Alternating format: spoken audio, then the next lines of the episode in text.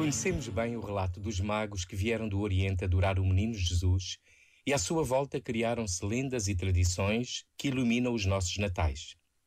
Quantas vezes não nos sentimos já como eles, quando a estrela de um sonho maior e mais belo nos interpela a caminhos não mapeados? Foi preciso coragem e humildade para se porem a caminho, colocarem perguntas, enfrentar obstáculos e procurar a verdade.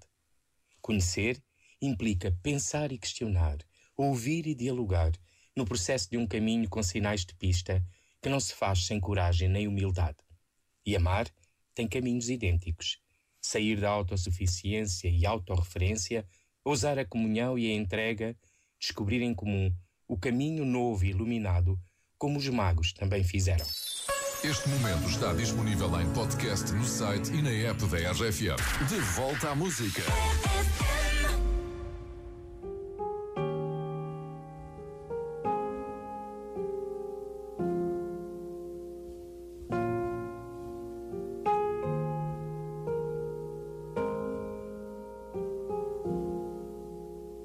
She'd take the world off my shoulders if it was ever hard to move. She would turn the rain to a rainbow when I was living in the blue. Why then, if she's so perfect, do I still wish that it was you? Perfect don't mean that it's working what can I do when you're out of sight in my mind? Cause sometimes I look in her eyes and that's where I find a glimpse of us. And I try to fall for her touch, but I'm thinking of the way.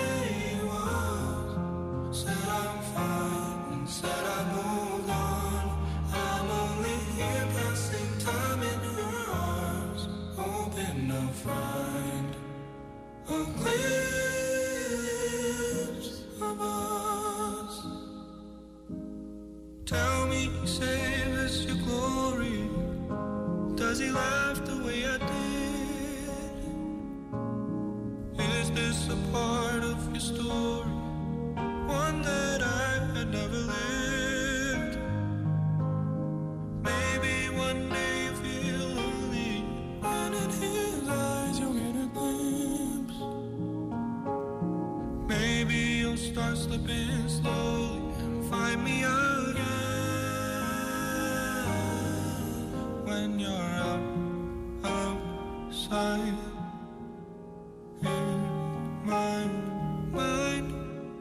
sometimes I look in her eyes, and that's where I find a glimpse of us.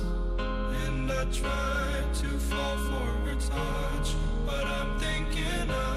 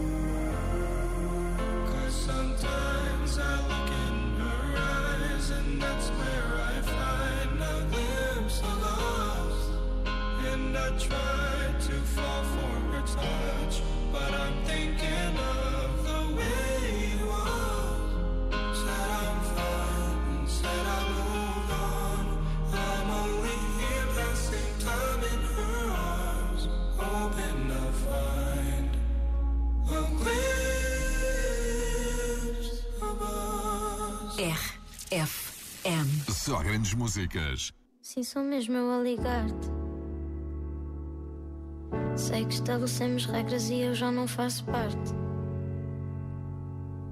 Dos teus contactos de emergência precisas que alguém te salve.